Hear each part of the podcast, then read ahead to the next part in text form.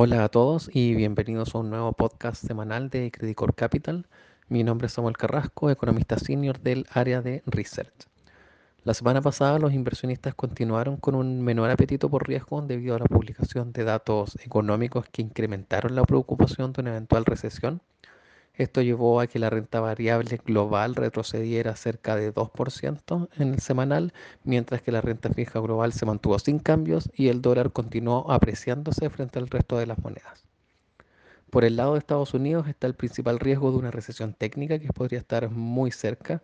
Durante la semana pasada, de hecho, se publicaron cifras económicas como confianza del consumidor, que se ubicó por debajo de lo esperado por el mercado, el índice manufacturero, que también se ubicó por debajo de lo esperado eh, por el mercado, y de alguna forma en, en conjunto estos indicadores vienen a confirmar una desaceleración que podría ser algo más marcada de esta economía. A pesar de lo anterior, durante la semana pasada, Powell dio una entrevista en donde desestimó la posibilidad de una recesión, reiterando la intención de la Fed de mantener el ritmo de normalización. Ahora, el escenario se torna algo más complejo luego de que la Fed de Atlanta publicara el nowcasting del PIB, el cual apunta a que en el segundo trimestre de este año la economía se habría contraído cerca de un 1% trimestral anualizado, dejando a Estados Unidos al borde de una recesión técnica. A pesar de esto, varios miembros con voto del Comité de Política Monetaria señalaron que esperan mantener el ritmo de ajuste de la política monetaria, reiterando que la economía es lo suficientemente robusta para tolerar el, incremento en la tasa de política. Pero, por otra parte, vemos que las tasas en el mercado de renta fija disminuyeron durante la semana, lo que de alguna forma sugiere que los agentes de mercado están tomando cierta distancia de esta posibilidad.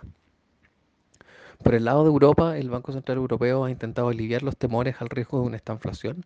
Recordemos que durante la semana pasada la inflación en la eurozona alcanzó un nuevo máximo histórico, se ubicó en casi un 9% anual y en este contexto, el Banco Central Europeo ha mantenido un tono firme en su intención de actuar con incrementos en la tasa de interés a partir de este mes. Y con esto el mercado de alguna forma sigue descontando un incremento de 75 básicos en la reunión de septiembre y ajustes acumulados de 200 básicos a junio del próximo año. Así, el temor por que el ajuste en las condiciones financieras lleve a contracciones en la economía se sigue incrementando.